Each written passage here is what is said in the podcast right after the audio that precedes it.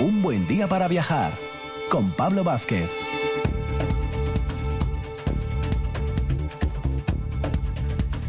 Muy buenos días Asturias, bienvenidos a Un Buen Día para Viajar, el programa de la matinal de RPA, ahora en ciclo veraniego, de lunes a viernes, donde viajamos a través de Asturias, de España, del mundo, de la historia, de la geografía, del arte, de la cultura en general.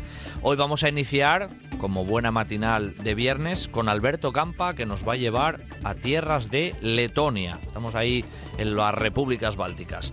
Luego, en la sección quincenal que tenemos de calle a calle, vamos a tener una figura literaria de primer orden, Leopoldo Alas Clarín, y nos lo va a contar Leopoldo Tolívar, que además es descendiente del mismo personaje. Y vamos a cerrar en Mieres con esas rutas que se desarrollan desde el ayuntamiento, con José Antonio Vega, que nos va a hablar de la ruta de las estrellas, el camino de las estrellas, el camino de Santiago Mieres, una hora viajera en RPA.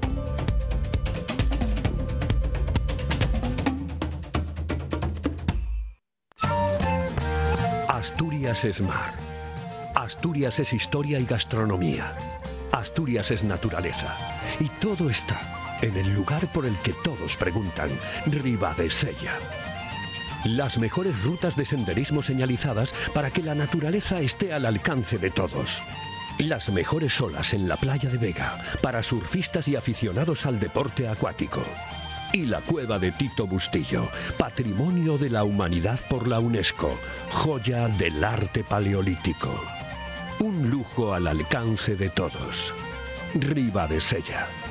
Paraíso terrenal.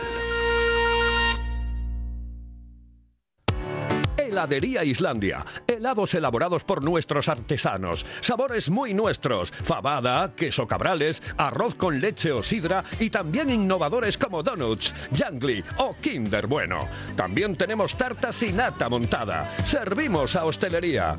Caseros, artesanos, buenísimos. En Gijón, en la calle San Antonio junto al ayuntamiento. Helados artesanos, helados Islandia. Un buen día para viajar con Pablo Vázquez en RPA. Espacio patrocinado por Ayuntamiento de Mieres. Todos los caminos, todas las rutas en mieres.es.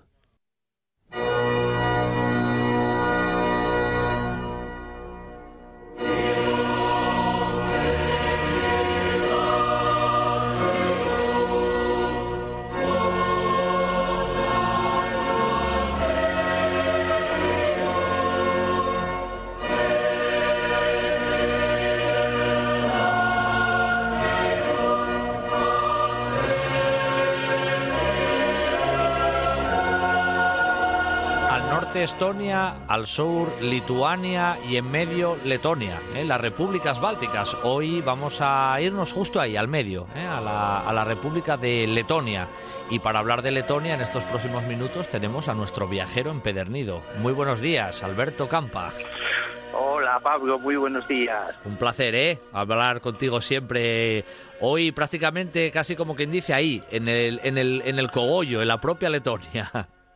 Eh, sí, en Riga, en esa capital tan guapa y patrimonio de la humanidad, uno de los sitios que no había que perderse de Europa. La verdad es que merece mucho la pena, sí, señor. Y, hombre, como ya me dices eso, ya me, ya me pones un poco la miel en los labios, ya me hablas de patrimonio de la humanidad, pues ya qué mejor lugar que empezar por Riga, ¿no? Por la propia capital, que ya nos dices que es una ciudad preciosa.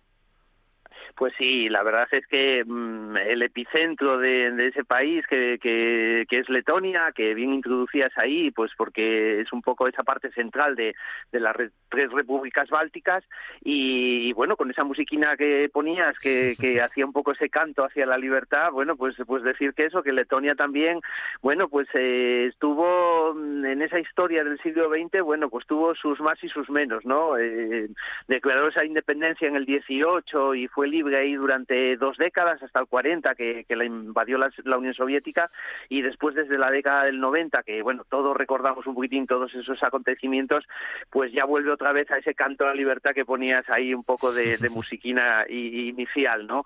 Y precisamente en Riga, en Riga hay una estatua eh, que, bueno, pues casi es un poco el, vamos a decir, pues eh, esa manifestación de, de, la libertad del país que está en el centro de la ciudad y que, bueno, pues eh, es uno de los puntos donde se puede comenzar a visitar justo entre la parte nueva de Riga y la parte antigua que es eh, patrimonio de la humanidad. Y pedazo de río que pasa ahí por el medio, ¿verdad, Alberto? Eh, sí, en realidad, bueno, eh, tiene un, un río que, que, bueno, pues es el, a orillas del cual está la ciudad vieja y ese río, bueno, pues desemboca en ese gran golfo de, Riga, ¿no? Hace que también, eh, si te vas de la ciudad, pues haya muchas playas. Eh, es un país que también tiene muchísimas playas. No nos hacemos a la idea de que en Escandinavia o en estas repúblicas eh, bálticas, pues se use mucho la playa, pero sí, efectivamente, pues en ese golfo de Riga, pues hay, hay muchísimas playas que, bueno, después de ver un poco el centro de la ciudad, pues siempre también puede ser un aliciente si alguien se va en verano y se va pues una semanina allí. La capital dices que tiene ese toque monumental, ¿no? Que vamos, a los que nos gusta ese ámbito, seguro que Riga nos va a interesar. Sí, sobre todo la historia, ¿eh? Pues sí, sí, sí, la verdad es que, bueno, tiene varios puntos que son imprescindibles para visitar dentro de, esa ciudad vieja.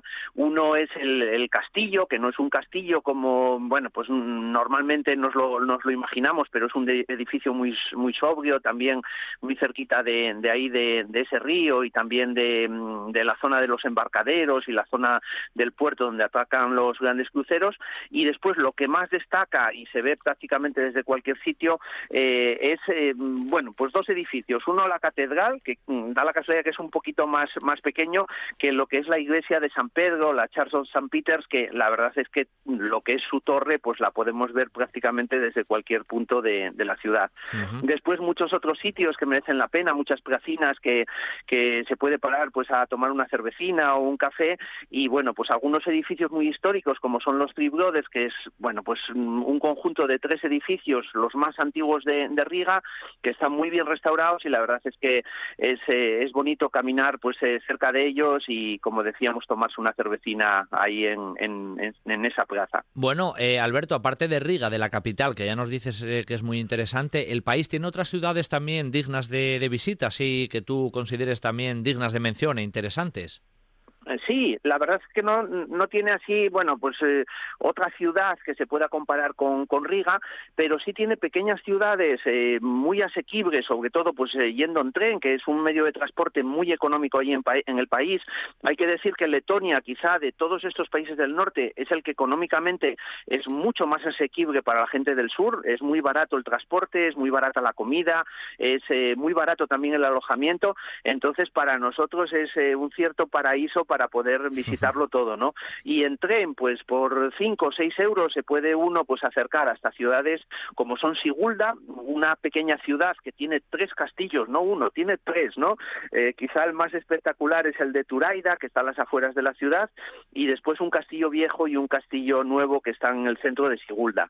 Y otra ciudad muy bonita eh, que está cerca es Chesis, eh, una ciudad en la cual también podemos pasear por esas callejinas empedradas y también también, bueno, pues saborear parte de la historia también con, con, su castillo y centrarnos también en una de las cosas más típicas de esa zona, que es la cerveza. Ya hablaremos después cuando nos vayamos a comer y a beber. Claro, claro. Y, y por cierto, mencionabas ahí lo de los alojamientos, ¿no? Que para nosotros es más, más barato, es un país más asequible en ese sentido. Creo que hay alguna curiosidad con respecto a esto de dónde dormir, ¿no? Bueno, pues sí, eh, mira, te voy a decir que, el, bueno, en este en este viaje que ya ves que llevamos hablando, pues de esos países nórdicos, de Suecia, de Finlandia, de Estonia, pues me fui quedando en muchos sitios, ¿no? Desde, pues en las playas, en algunos sitios donde no había donde dormir o era muy caro como como Suecia, o en algún embarcadero ahí en las Islas Alan, eh, pero bueno, aparte también dormí en un subterráneo en Estocolmo y aquí me tocó dormir en una parte del país, precisamente donde está un parque nacional muy bonito, eh, bueno, pues eh, en un sitio que mm, casi fue por casualidad hacia última hora y cuando llegué me sorprendió porque pensé que iba a dormir en, algo rural, pues en una especie de alojamiento rural parecido a lo que a lo que interpretamos aquí en Asturias, pero de repente pues llegué y acabé durmiendo en una cuadra de caballos. pero una cuadra de caballos eh, que la verdad es que estaba, eh, bueno, pues preparada e instalada para dormir toda la gente que no quiera gastar mucho de una forma muy curiosa, ¿no? Limpiaron todos los establos, eh, cada uno de los establos de los caballos solamente con medio muro, con medio pared por donde se asomaban los, los caballos, pues está preparado con, con una camina para dormir allí y nada, todas las habitaciones van en, en línea, son cada uno de los establos de esa cuadra de caballos y la verdad que me pareció muy curioso, mucha hierba, tenías allí también bebedero como los caballos y bueno, pues nada, salías ya relinchando por la mañana. No, no, ya te digo, ya te digo, bien curioso. Oye, ¿cómo se vive en el país? ¿Qué perspectiva notaste, no, de, de la gente, incluso ahora en tiempos de COVID, mezclando un poco las dos cuestiones? Mezclándolo todo. Pues sí, mira, eh, hay una clara diferencia entre lo que hablábamos hace semanas de los países escandinavos, como por ejemplo Suecia, que prácticamente, bueno, pues no adoptó ninguna medida. Hoy en día, pues no hay mascarillas ni en ni en el exterior, ni en el interior, ni en los bares, en ningún sitio. Prácticamente nadie la usa y casi se obvia un poco la enfermedad. A ir un poco ya pasando, pues eh, hacia Finlandia, donde se utilizaban los eh, en los transportes públicos, y aquí en Letonia, que sí es un país que realmente se lo toma bastante más en serio en todos los establecimientos interiores hay que usar mascarilla, en todos sus transportes también, e incluso, bueno, pues hay que incluso rellenar un formulario para entrar dentro del país, que bueno, pues yo me voy haciendo un poco el, loco y intento un poco pasar de ello, pero aquí incluso no sé cómo te detectan el teléfono, incluso te pasan un SMS ya eh, indicándote esa obligatoriedad de que, bueno, pues rellenes pues de dónde vienes, dónde estuviste, si estuviste en contacto con algún positivo, bueno, prácticamente todo. Entonces, bueno, se lo toman bastante en serio y realmente, bueno, salvo en el exterior, en todos los demás sitios se, se usa la mascarilla. En los últimos tres, cuatro minutinos que tenemos de sección, como ya me nombraste la cerveza y que es una de las cosas fundamentales del país, vamos a hablar del comercio y del bebercio, de las dos cosas. A ver, cuéntanos, cuéntanos un poquitín, Alberto, que siempre nos lo cuentas muy bien. Vale, pues nada, mira, como, como en casi todo, mm, y además, eh, bueno, pues lo comentamos, ¿no? A ti te gusta mucho la historia, a mí me gusta mucho la geografía, pero la combinación de las dos cosas es lo que da la solución a cualquier pregunta que hagas, eh, tanto, bueno, pues a cómo vive la gente, a qué come, a qué bebe.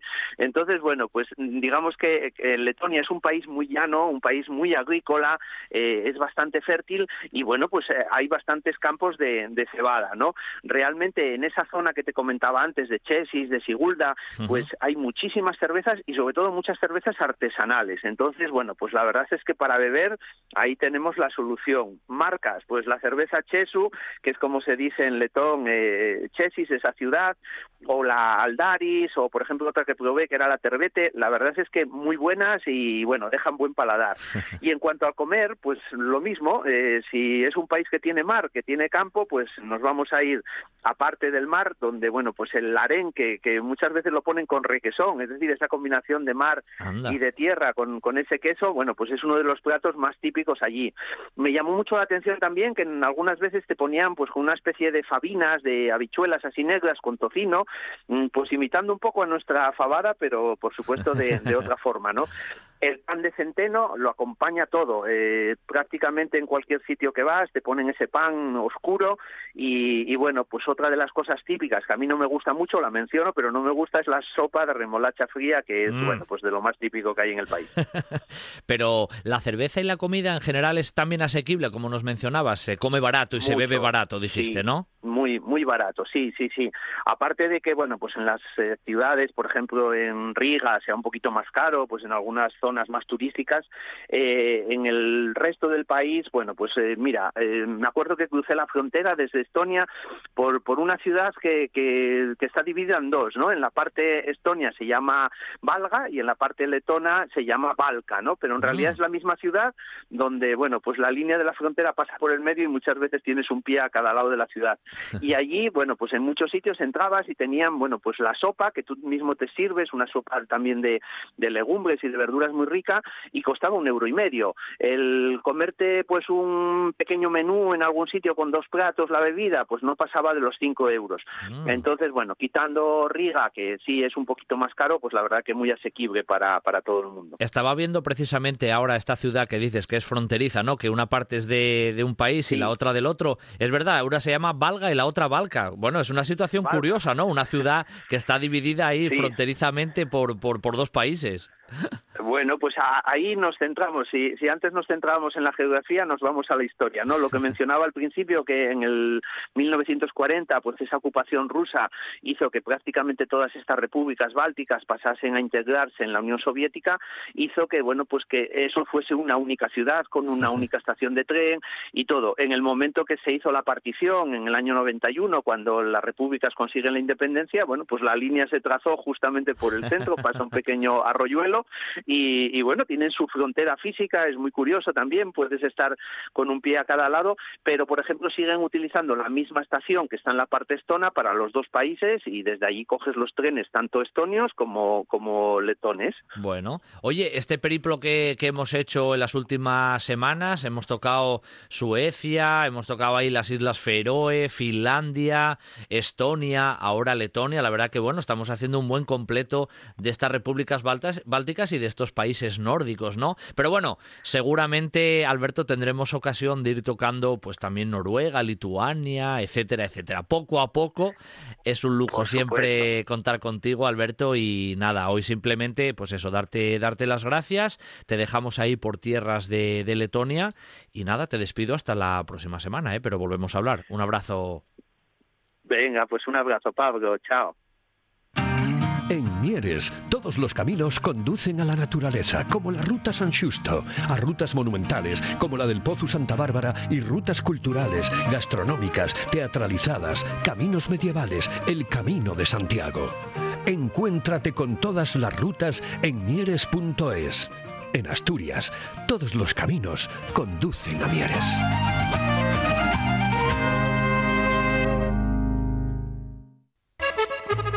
Si piensas en chocolate, piensa en Argüelles. El chocolate nuestra pasión. Nuestro secreto, la selección de los mejores cacaos del mundo. Descubre todas nuestras variedades y sumérgete con cada bocado en un mundo de sabores, de recuerdos, de sueños. Desde 1912, el chocolate artesano está en Gijón. Piensa en chocolate. Piensa en Argüelles. El mejor plan para este verano está en Ayer. Un sinfín de actividades gratuitas pensadas para ti. Tren turístico por el Concejo, visitas guiadas, rutas de senderismo nocturnas en puentes de invierno y rutas teatralizadas en el Pozo San Fernando y la Cascada de Surbeu. Talleres de astronomía y de botánica, actividades infantiles en el Centro de Interpretación de la Vía Carisa y mucho más. Infórmate en www.ayer.es. Haz tu reserva y descubre la magia de ayer. Un buen día para viajar con Pablo Vázquez en RPA.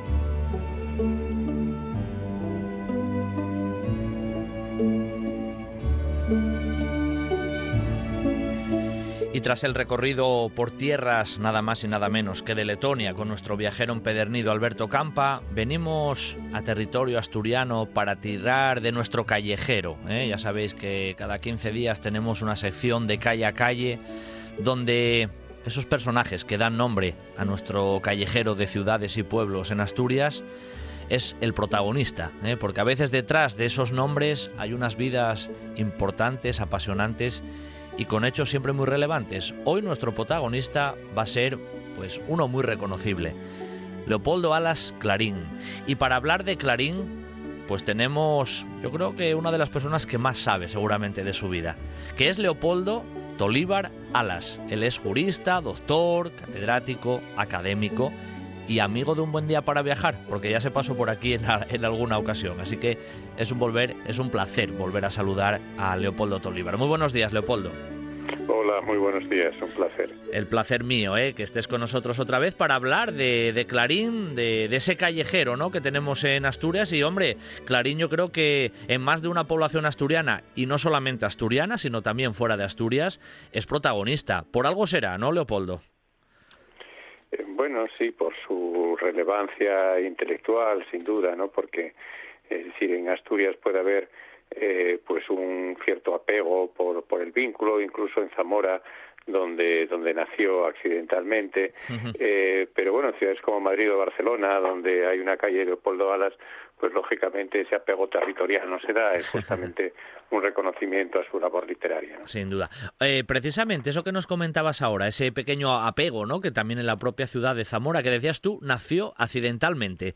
¿Por qué accidentalmente? ¿Cómo fue un poco ese, ese avatar de su nacimiento en tierras zamoranas? Sí, bueno, yo creo que eh, hay cosas, hay, hay mitos que hay que desterrar, ¿no? Concretamente a mí me obsesionan dos, ¿no? Uno, el, querer eh, ver en Clarín eh, algún vínculo de sangre fuera de Asturias, no. Primero, no hay ni padres, ni abuelos, ni bisabuelos que no sean asturianos de Clarín, ¿no? Por lo tanto, ya eso ya nos dice que es accidental y lo es porque su padre, que era un político muy vinculado a otro gran asturiano, que era Posada Herrera, pues fue gobernador civil de un montón de provincias y en 1852, que es cuando nace Clarín, pues eh, Genaro Ala, su padre, pues era gobernador civil de Zamora. Claro, o sea, le, pilló allí, ¿no? Como le podía haber pillado en otro de esos lugares que, que bueno, que, que estuvo al frente como gobernador, que nos decías. Exactamente, se pilló allí y su vínculo con Zamora pues es em, digamos mínimo. Aparte de esa frase tópica de me nacieron en Zamora bueno pues él tiene recuerdos mucho más profundos. También es que era lógicamente muy pequeñín para, para recordar cosas no pero tiene vínculos mucho más profundos pues con León, incluso hasta con Guadalajara, ¿no? Eh, de, su infancia, de todos esos recorridos, ese periplo, esa transhumancia eh, con su padre. De hecho, en Zamora, como tú dices, nace eh, por esa circunstancia también del nombramiento de, su padre allí como gobernador en, la ciudad. ¿Se viene pronto para, para, Asturias? ¿Cómo son esos primeros años, un poco de esa infancia, ¿no? Que, ¿Por dónde se mueve incluso los primeros años educativos, Leopoldo?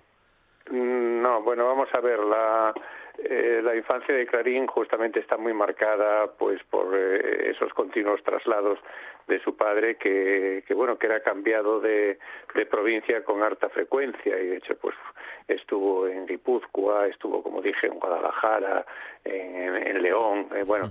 Entonces bueno como dicen los mejores biógrafos por ejemplo Lisorges Clarín no es un niño plenamente asturiano hasta 1866. Hay que tener en cuenta que estamos hablando ya de los 14 años, ¿no? eh, ¿Quiere decir eso que Clarín no había estado en Asturias? Bueno, pues evidentemente sí, porque él tenía unos eh, vínculos familiares muy fuertes, eh, bueno, pues con la tierra de, de, su padre en, en Guimarán, eh, también con Oviedo, su madre de allí, y eh, como yo he escrito recientemente, pues con Gijón, de donde era su abuela Rita, ¿no? Entonces es evidente que, que bueno, pues que Clarín venía por los veranos o cada vez que, bueno, pues que el padre disfrutaba eh, pues de una cesantía hasta que era nombrado para otra provincia, ¿no? Por lo tanto, Clarín conoce Asturias, se familiariza y en efecto pues disfruta especialmente eh, del, campo y de la vida rural en Guimarán, que le marcarán también literariamente, ¿no? Sin duda en todos los sentidos, que de eso seguramente algo comentemos después. Em, en su periodo, digamos, de formación intelectual y en todos los sentidos, la presencia en Madrid fue también trascendental en ese sentido, más o menos ahí en esa segunda mitad del 19 aproximadamente, ¿no? Sí, claro. Él, además, bueno, pues tiene la fortuna, entre comillas, de que va a Madrid en compañía de un buen grupo de, asturianos íntimos, ¿no? Coincide allí, bueno, pues eh, con con eh, Pío Rubín, con Tomás Tuero, eh, también con Palacio Valdés, bueno, mm, digamos que, que no se siente solo ahí. Y aparte, bueno, pues traba unas grandes relaciones con toda la escuela krausista, es discípulo de Giner, que le dirigirá la tesis. Entonces eso le marca profundamente porque en Madrid, en efecto, una vez que había cursado Derecho en Oviedo, pues va a hacer el doctorado y a estudiar Filosofía y Letras, ¿no? Eh, filosofía y Letras, ¿y algo tuvo de relación también con el ámbito de la música en su periodo de formación, Leopoldo? Eh, sí, bueno, el hecho... Eh, él era profundamente melómano, lo demuestran las dos novelas, tanto La Regenta como Su único hijo. Su único hijo es una, una novela operística, ¿no? Eh, y ciertamente, bueno, pues el famoso seudónimo de Clarín viene justamente de, su publicación en, en el periódico El Solfeo, ¿no? Donde utiliza pues este este apodo pero ya digo pues es una persona eh, no sé si especialmente dotada para la ejecución pero pero sí claramente eh, amante de la música y de la y de la lírica no Luego se asienta más definitivamente ya en, Asturias. Em, ¿Cómo fue un poco esa relación o ese asentamiento con, la ciudad, con Oviedo, con su propio terruño? ¿no? Porque ahí ya desarrolló cierta actividad también en ese ámbito periodístico que también va a destacar mucho, ¿verdad, Leopoldo? Sí, mm, él incluso en alguna ocasión eh, llega a autodeclararse periodista por encima de todo y ciertamente si él escribió cientos, pero cientos de, artículos, eh, se debía en gran medida pues a su preocupación por la subsistencia, porque aunque bueno pues él se casa ya cuando cuando es catedrático, en este caso de la Universidad de Zaragoza, pues eh, la verdad es que las retribuciones eran pequeñas, enseguida tuvo tres hijos y, bueno pues estaba muy preocupado por el tema justamente del, mantenimiento de, de la familia, ¿no? Entonces, bueno, pues lógicamente él, él escribía y se asienta en, en, Oviedo, como, como antes he señalado, ya de una forma más o menos eh, fija en 1866, ¿no? Eh, bueno, pues aquí estudia en el instituto, estudia en, en, la, en la universidad, ¿no? Sí. Y, y bueno, eh, entonces más o menos pues es cuando, cuando conoce a quién será su mujer, Onofre García Argüelles, y, y, bueno, tarda en casarse porque él está obsesionado con tener algo que diríamos algo fijo, ¿no? Y ese algo fijo, aunque tiene la, la tentación primero de, hacer oposiciones de instituto, pues acaba haciendo oposiciones a la universidad. Eh, la primera, que pese a obtener el número uno, eh, bueno, pues por una, una maldad del conde de Toreno no es nombrado y tendrá que esperar unos años para ser catedrático de Economía Política en Zaragoza, donde por cierto está muy poco tiempo porque pide distintos permisos justamente para hacer una investigación sobre el tema del hambre y las revueltas obreras en Andalucía. ¿no? eh, que era la revista la revista de Asturias, que ahí había un personaje también, si no me equivoco, que era Félix Aramburu, que también tenía buena amistad con él.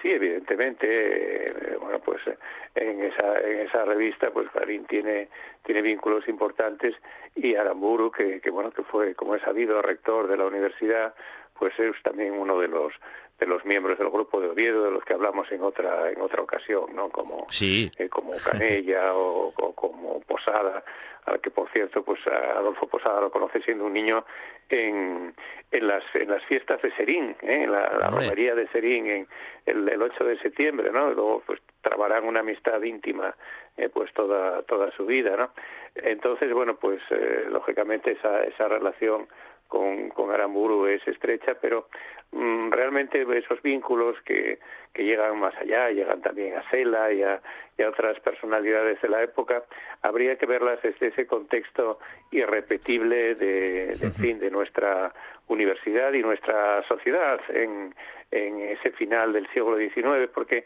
siempre que hablamos de, del grupo de Oviedo y por tanto pues eso de, de Canella, de Posada, de Clarín, eh, de, en fin, de tantos personajes de, Altamira, de, tal nivel, estamos pensando en, bueno, la vida universitaria, no, no solo porque crearan la extensión universitaria y fuera más allá, sino porque fueron un referente eh, para todo, digamos, toda la política cultural española, ¿no?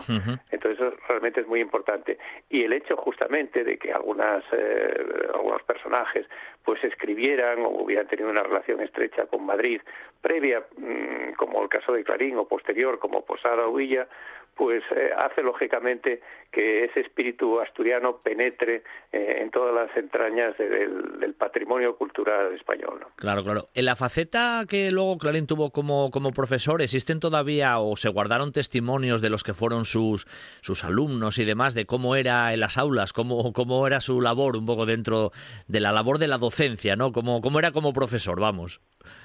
Sí, eh, es decir, hay incluso que fueron rescatados en dos ocasiones, la última por Elías Díaz y, y Luis García Miguel, unos apuntes de, de, de, sus clases, de sus clases en este caso de, de Derecho Natural, de Filosofía del Derecho, y hay otro tipo de testimonios, algunos más creíbles que otros, otros más indirectos, las propias memorias de Posada hablan de que Clarín, pues eh, lógicamente no se atenía a, un programa rígido, ¿no? Eh, y cuentan cómo, bueno, pues pasaba de hablar de, de la filosofía poscantiana a hablar de Tolstoy o de Santa Teresa, ¿no?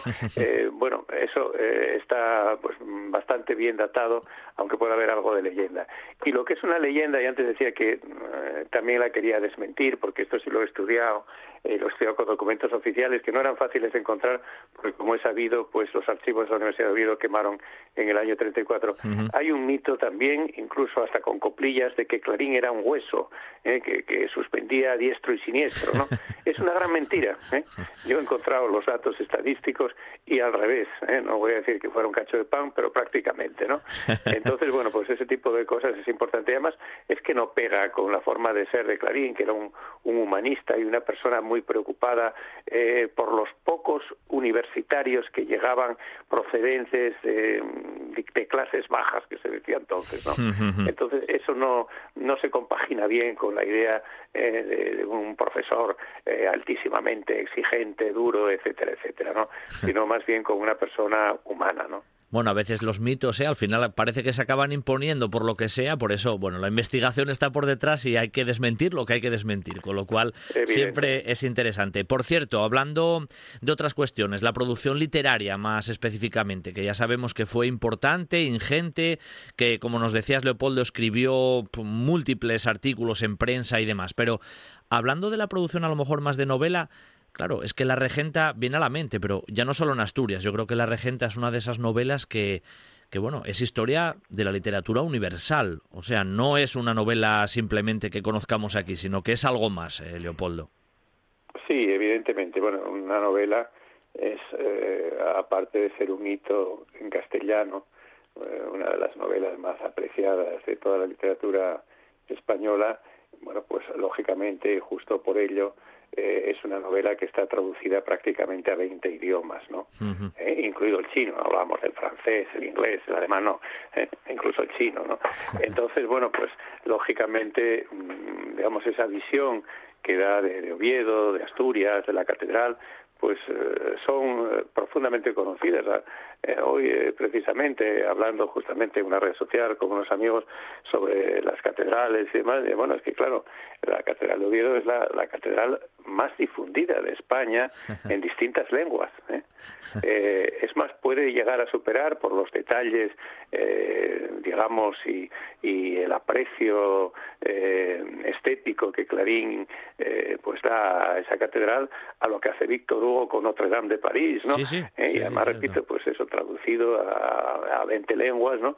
Que pueden saber que, bueno, que en Vetusta pues había una, una catedral cuya torre era un poema romántico en piedra, ¿no? Así es, eso, eso quedó ya, vamos, para el imaginario general. Por cierto, eh, ¿dónde, vivía, ¿dónde vivía Clarín en Oviedo? ¿Vivía cerca de la misma catedral? Eso es, muchas veces, te lo digo, Leopoldo, porque a veces los turistas, los viajeros, cuando hablamos o se habla de la regenta, preguntan, ¿y dónde vivía Clarín? ¿Se sabe dónde vivía específicamente?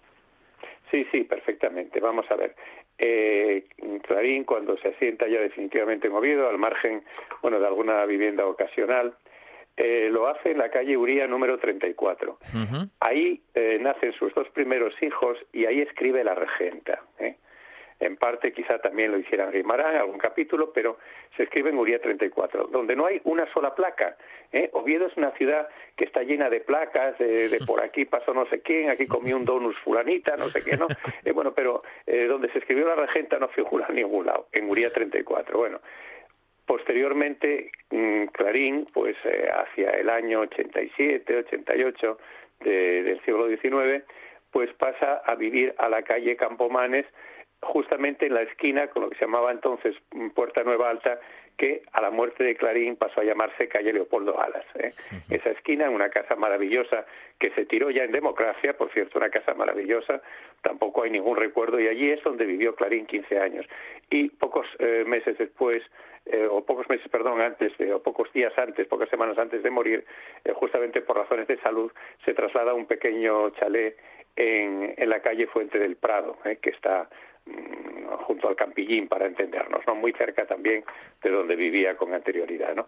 Entonces todo esto se sabe aunque no hay ningún recuerdo, eh, digamos, a través de una lápida, de una placa, en una ciudad que, repito, eh, bueno, pues algo le debe al escritor algo, y, algo, que está, algo. que está, llena, está algo, llena, de placas. Algo, algo. Y por eso nos gusta comentarlo también y por eso te lo, te lo preguntaba. Como pasa el tiempo rápidamente, Leopoldo, nos quedan un par de, de minutinos. La relación con Carreño también fue trascendental en su vida y precisamente Guimarán, esa casa que todavía hoy se conserva, pues también influyó un poco en su, en su vida cotidiana, ¿no? No, totalmente. Sobre todo en los relatos cortos, ¿eh? Eh, y no tan cortos, caso de Doña Berta, por ejemplo, eh, la presencia de, de Guimarán es muy clara. Incluso un cuento llevado su día al cine, conocidísimo como es Adiós Cordera, aunque relata el Prado Somonte, que es lo que hoy es el polígono y el viaducto de Somonte en Gijón, lo está viendo desde Guimarán. Si tú te, subes a, a, la, a, la, Quinta Clarín, verás desde allí perfectamente eh, el Somonte de Gijón, ¿no? Bueno, evidentemente le influye ese paisaje eh, profundamente, como le influye, decía el caso de Doña Berta, por ejemplo, el saber lo que por tradición oral conocemos, que Clarín era un enamorado de los gatos, ¿no? Entonces, bueno, pues el sufrimiento del gato de Doña Berta, pues lógicamente está también presente allí. Eh, es más, el, gato que su hijo mayor, mi abuelo, tuvo, eh, pues venía de Guimarán. ¿eh? Entonces, quiero decir, el, el mundo rural, eh, las costumbres, los relatos, el tema de la Boroña, que también da nombre a, a, otro cuento, bueno, pues evidentemente son de ese ambiente, ambiente rural. Las dos últimas preguntas. Cuando escribe la regenta ¿La regenta triunfa ya en aquel momento con él en vida o hay que esperar a, a posteriori? Y la segunda y última, ¿cómo muere Clarín? Eh, ¿Cómo es un poco su final, eh, Leopoldo? Sí, bueno, muy rápidamente. Eh, Clarín, para la época, y teniendo en cuenta que edita La Regenta en dos tomos, 1884 y 85, en una editorial de Barcelona y con eh, unas ilustraciones de Gimona impresionantes y demás. Bueno, para la época, digamos que es bien conocida, además, bueno, pues tiene el apoyo inmediato de Galdós y de otros otros personajes de la época, pese a las envidias, ¿no? Bueno, digamos que que prometía eh, más la difusión, pero luego, claro, pues vino el tema de, los años 30, de la guerra civil, y Clarín pues cayó en un olvido durante unos cuantos años. ¿Que cómo muere Clarín? Clarín eh, había estado siempre muy delicado de temas estomacales, digestivos y demás, ¿no? Eh, como, en fin, hasta el poeta Pepín Quevedo, pues narra en asturiano, ¿no? Bueno, grandes amigos, y, y, muere oficialmente, lo certifica eh, su sobrino, eh, pues Alfredo Martínez, que fue luego ministro y que luego fue asesinado alevosamente. Bueno, eh, muere teóricamente de una tuberculosis intestinal, aunque ahora pues algunos técnicos piensan que, que era más bien un cáncer de colon eh, y fallece pues eh, en fin lánguidamente en esa casa de, de la Fuente del Prado, ¿eh? Uh -huh. eh, siendo testigo de, de, esa muerte porque era muy amigo de, de, sus hijos, bueno, aparte de algunos amigos o compañeros de claustro, pues Fernando Vela, el filósofo, uh -huh. que fue mano derecha de, de Ortega y Gasset, ¿no? Uh -huh. eh, que, bueno, pues ha narrado perfectamente y es un testigo fidedigno, no otros que, que, en fin, que acuden a la imaginación, pues cómo había sido esa muerte y cómo, en fin, habían sido los momentos posteriores al, al óbito, ¿no? Bueno, pues hoy en esta sección tocaba recordar, rememorar, reivindicar, siempre en este sentido, pues la figura eh, gigante, ¿no? En este caso de Leopoldo Alas Clarín y lo hemos hecho con Leopoldo Tolivar Alas, que, bueno, como siempre es un lujo escuchar. Daría para muchas más secciones, para muchos más minutos, pero bueno, al menos a modo de esbozo general hemos puesto ese pequeño granito de arena. Leopoldo, como siempre, un placer hablar contigo y muy pronto volveremos a hablar. Gracias, ¿eh? Muchísimas gracias a vosotros. Entre la historia y la naturaleza, en Morfín encontrarás el corazón verde de Asturias. La naturaleza del Monsacro con sus capillas centenarias que un día albergaron importantes reliquias con unas vistas inolvidables. Y la historia del Torreón de Peñerudes, de origen medieval. Las zonas deportivas en el embalse de Alfilorios, obra monumental de la ingeniería moderna. Histórico. Monumental. Ven a Morfín, corazón verde de Asturias.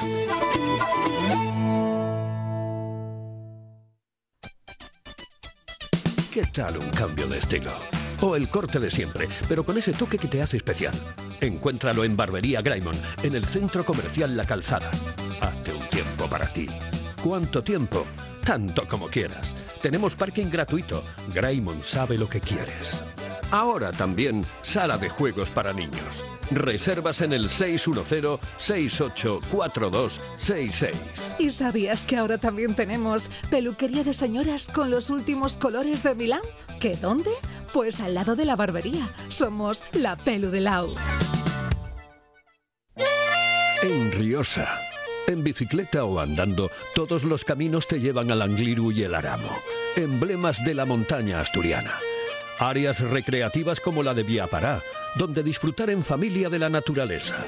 Las minas de cobre del Aramo o Techeo, las más antiguas de Europa. Y capillas históricas como las de Doña Juan de y. Sendas, aldeas, hórreos, agua, naturaleza, historia, vida. Celebra la vida. Vívela en Riosa.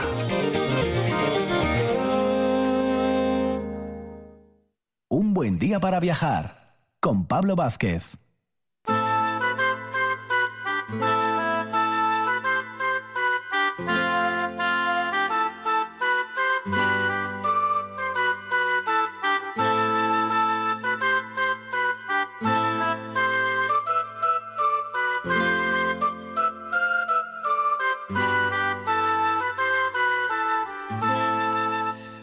Para cerrar esta mañana de viernes, ya sabéis, porque lo venimos comentando, y más que lo vamos a comentar, que desde el Concello de Mieres se vienen desarrollando pues una serie de rutas culturales que abarcan todo, todo este verano, bueno, abarcan hasta, hasta el mes de, de, octubre, por tanto vamos a ir desgranando aquí pues muchas de esas rutas con algunos de sus protagonistas. Y hoy toca una de ellas, ¿no? Vamos a hacer ahí un recorrido por Mieres en el Camino de las Estrellas.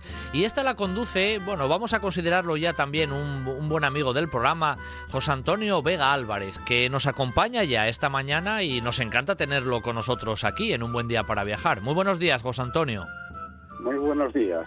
Bueno, un placer ¿eh? que estés con nosotros aquí Lo para, mismo, mismo para recorrer esta ruta que ya, ya se hizo en este caso, pero que bueno, siempre vamos comentando, ya sea en pasado, en presente o en futuro, pues algunas de las rutas que desde Mieres se están desarrollando y que son todas pues muy, muy interesantes, porque mezclan historia, cultura, paisajes, un poquitín de todo, ¿no? Un gran cóctel que es lo que nos gusta a nosotros. José Antonio, casi lo primero que te pregunto.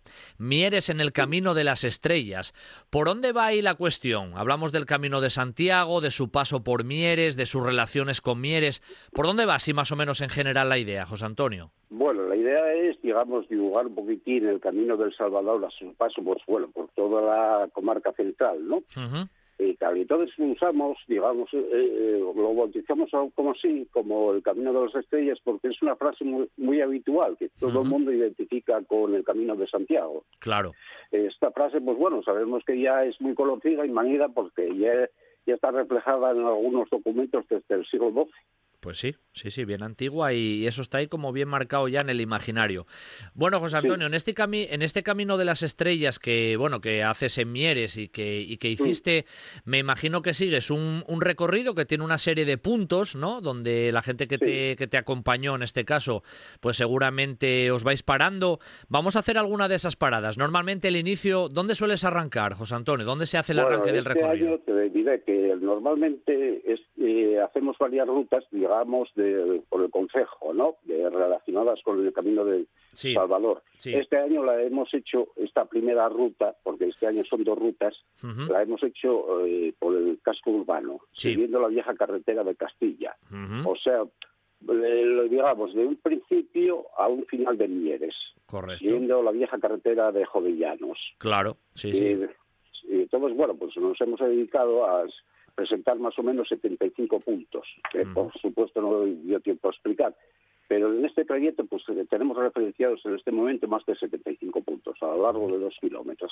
Lo cual no está nada mal, ¿eh, José Antonio? Son, son muchos puntos sí, de, ha de un largo referencia. trabajo de investigación, pero sí. Bueno. Hay mucho que ver y escuchar de Mieres. Claro, eso seguro. Eh, alguna cocina, por ejemplo, creo que una de ellas empezabais ahí por la zona del Palacio de Camposagrado, que bueno, que precisamente hablando de Jovellanos, que mencionabas ahora así de pasada con lo de la carretera de, Castilla, por ahí se alojaba él alguna vez también, cuando estaba por, por Mieres, que vino muy a menudo. Sí, casi siempre, la verdad que, y sobre todo fue en la época que, digamos, este palacio mayor esplendor tuvo. De hecho, pues la Casa Real realizó varias visitas por el motivo de que parte de la de las eh, familiares de la Casa Real se casaron con hijos de los marqueses de Campo Sagrado. Y después un palacio que ha tenido una historia alucinante, incluso con hechos muy importantes como se desarrollaron durante la Revolución del 34. Sí. Sí, cuéntanos un poco, ¿qué pasó, qué pasó por ahí? ¿Alguna cosa así curiosa que nos puedas mencionar? bueno, pues eh, poder citarte de que allí en la, Revolución del 34 eh, estaba un cuartel de asalto que se, se, había asaltado por los, por los revolucionarios el primer día de la revolución. Sí, sí. Y fue, digamos, una de las fases más oscuras de esa, de esa revuelta, con varios muertos. Prácticamente, pues la revolución se inició, la revolución del 34 se inició en Mieres eh, que estuviera en lugar en Mieres. En esa zona, sí. Eh, José Antonio, iba a preguntarte que además este año, ¿no? Que, es año de, de, Jacobeo, de Jacobeo, ¿no? Con el tema de, Santiago. Em, ¿Mieres siempre fue zona, zona de paso intensa o hubo unos años por ahí que a lo mejor el tema del camino también se, se diluyó un poco en la historia? ¿Ha ido cogiendo ritmo otra vez? La gente, incluso en la propia Mieres, eh, conoce eh, esa faceta tan importante del paso del camino por la población. Eh, la verdad que está, hasta hace poco estaba bastante olvidado por los pirineos. Afortunadamente, desde el año 90 y algo, este camino se está poniendo cada vez más en boga entre los peregrinos. Digamos, es un camino secundario, pero eh, va en aumento, poco a poco va en aumento. Se calcula que al año están pasando por Mieres sobre unos 2.000 a 3.000 personas. Bueno. Que no solamente es por Mieres, es por los consejos de Lena, Mieres, parte de Oviedo y Rivera de Arriba. Claro, sí, sí, que va tocando varios lugares. Bueno, aparte ahí del Palacio de, de Campo Sagrado, ¿no? Que más o menos ahí poníamos ahora como ese punto de, inicio más o menos del recorrido. ¿Por qué más lugares de Mieres pasáis? Y coméntame si quieres también alguna anécdota curiosa, ¿no? Que siempre hay en la historia de Mieres en alguno de esos puntos donde, donde vas parando. Bueno, pues digamos mismamente que comentamos un poquitín de la historia del barrio de la Vía y de Bazuelo, con una anécdota que mucha gente desconoce. Cuando llegarían a finales del siglo XVIII hubo un grupo de armeros vascos que se quedaron a vivir en Mieres eh, y dedicándose a, construir cañones, cañones para no los cañones clásicos que conocemos de arma pesada, sino cañones para armas cortas. El problema que tuvieron en aquellos momentos con los mierenses fue que no se entendían por la cuestión idiomática. Incluso la fábrica de armas llegaría a ponerles un sacerdote que sabía hablar vascuete, porque no, no tenía posibilidades, digamos, de confesarse. Esa es una de las anécdotas que, digamos, del barrio de la, de la villa. O sea, que había mezcla ahí casi lingüística, ¿no, José Antonio? Sí, sí, sí, sí. En ese momento fue además incluso hasta un problema, hasta que, digamos, empezaron a hablar el castellano. Sí, sí, sí. Y tal. Y después estos armeros, hacia 1830, ya pasarían para Oviedo y para la fábrica de armas de Trubia. Incluso algunos de estos armeros se quedó a vivir en Mieres, casándose con gente de Mieres. Sí, sí, de hecho eso, eso a veces de esos armeros vascos y demás, hasta quedó el legado de algunos apellidos, ¿eh? porque por ejemplo en Oviedo pasó eso que, y me imagino a lo mejor en Mieres también, pero en Oviedo pasó que algunos de aquellos apellidos vascos se asentaron en, en Asturias y bueno, quedó ahí la genealogía, ¿no? Y hubo posteriores descendientes, por decir decirlo de, de, algún modo. Bueno, mira, ya tenemos una anécdota guapa, el tema ahí de, esa mezcolanza lingüística, ¿no? ¿Qué otros puntinos sigues, más o menos, José Antonio? Por ejemplo, mira, te podía comentar el Ayuntamiento de Mieres, que ahí explicamos un poquitín las fechas de su construcción e incluso llegamos a las pequeñas historias de lo que sucedía en el balcón principal.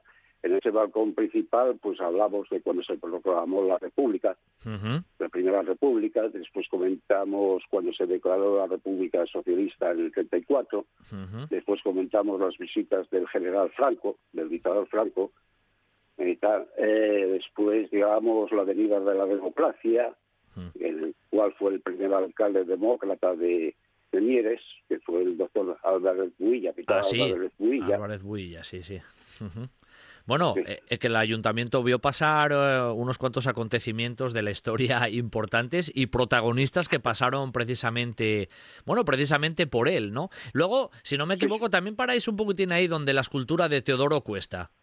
Hombre, claro, ¿cómo no le vamos a parar delante de esa escultura? Y además una escultura que le podemos decir viajera, porque hasta que está en su actual emplazamiento estuvo emplazada en dos sitios diferentes, por diferentes motivos. Lo primero que la idea original en su momento era haberla colocado en la plaza donde hoy está, pero por cuestiones de espacio no había sitio. Estuvo colocada eh, delante del ayuntamiento. Después, en el año 1958, con motivo de inaugurarse el servicio urbano de transportes, pasaría a ser este lugar ocupado por la parada de los autobuses, pasando esta estatua al Parque Jovillanos y después en 1978 por fin, liberada esa plaza, ya una serie de edificios pasaría a su actual ubicación. O sea que fue, fue una escultura viajera, ¿eh? nunca mejor dicho. fue una escultura viajera. Además, precisamente está colocada delante de la casa donde nació el poeta. Justamente delante de ella. Teodoro Cuesta para Mieres es una de esas figuras relevantes de su historia. Digamos que quizás sea uno de los personajes al menos más conocidos de su historia. Eso está claro. Bueno, además... Tiene cierta relevancia en la literatura, sobre todo en la literatura regional. Sí, Correcto, correcto, regionalista. Eh, José Antonio, además, ahí ya estamos en un punto estratégico porque tenemos a la vista la iglesia, ¿no? Lo que es la, la parroquial ahí de, San Juan y Requeshu, que vamos a ver, eh, Mieres otro punto estratégico. Totalmente, es el que todo el mundo cuando llega a Mieres va a visitar. Pues ahí también explicamos un poquitín pues, su historia, su mercado ganadero, que ya de, eh, se celebraba allí a partir del siglo XVIII, ya tenemos constancia de él, hasta hablamos hasta la fecha, que, que es bastante reciente, con un mercado ganadero, pues lo que son las ferias se celebraron ahí hasta el año 1965. Imaginaros, los bares o sea, las sidrerías y delante un mercado ganadero, esa plazoleta. buena buena combinación. no, que te decía que buena combinación, ¿eh? Sí, sí, sí, sí, totalmente. Lo que pasa que eso, pues eh, al desaparecer el mercado ganadero, pues bueno, se potenció la hostelería claro. de la sidra y hoy diría sus referentes, digamos, de Mieres. Ah, además, digamos que es el primer lugar que cuando llega el turista va a visitar. Sí, hombre. La plaza de Requejo. Claro, claro, es allí la, la visita obligatoria. Por cierto, donde vemos hoy la iglesia de San Juan, ya hubo mm. previamente otra construcción. Quiero decir, la iglesia originaria, originaria, por circunstancias se perdió y la que vemos hoy es más moderna, pero ahí ya había una iglesia, José Antonio.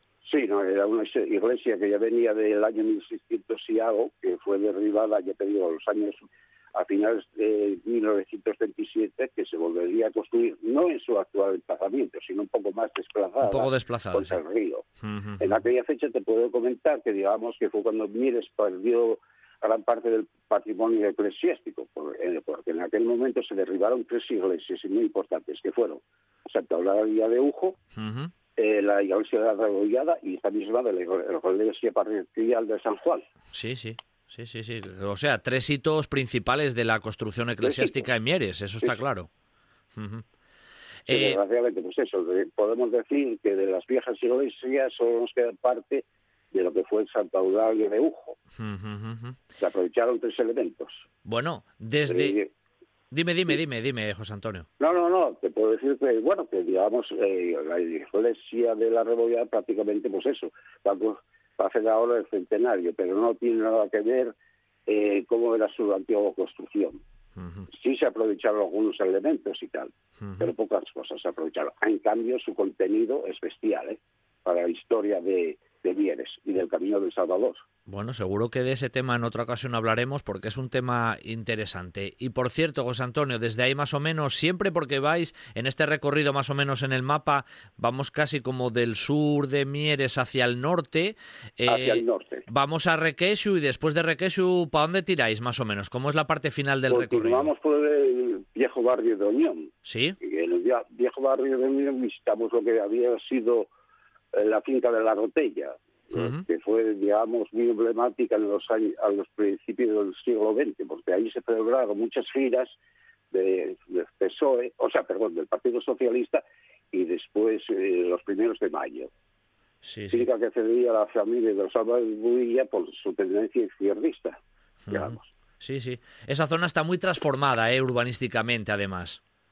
Sí, bien se transformó, pero bueno, hoy en día todavía mantenemos muy pocos elementos, no muy antiguos, la verdad, que los pocos elementos que tenemos, digamos que son del siglo XIX. Sí que quería destacar de que tenemos dos elementos, tanto a la entrada como a la salida de Mieres. Si vamos, digamos, del norte al sur, hmm. eh, la entrada de Mieres, el barrio de la Peña, aún podemos visitar eh, lo que fueron los restos de dos minas de mercurio, hmm. mercurio. Y al final, de la salida de Mieres, hacia el sur, pues podemos visitar lo que fueron las viejas instalaciones del, del Pozo Barredo. Que hoy en día, afortunadamente, todavía están en pie, como su, su castillete, su central térmica, y algunos edificios más. Bueno, sí, que al final en Mieres... Eh, al final es, lo que una ruta minero industrial. Eso es, claro, al final se mezcla, se mezcla la tradición propiamente del paso del camino por esos lugares, pero uno va viendo el recorrido histórico de Mieres y también el recorrido industrial. Sí, sí, sí, totalmente. Mieres es recorrido minero e industrial. Eh, podamos, te puedo citar que incluso cerca del ayuntamiento, hasta hace, digamos, 80 años, había una mina de carbón prácticamente a 100 metros de, del Ayuntamiento de Mieres. que, mina que se empezó a funcionar a la vez que se construía el Ayuntamiento de Mieres.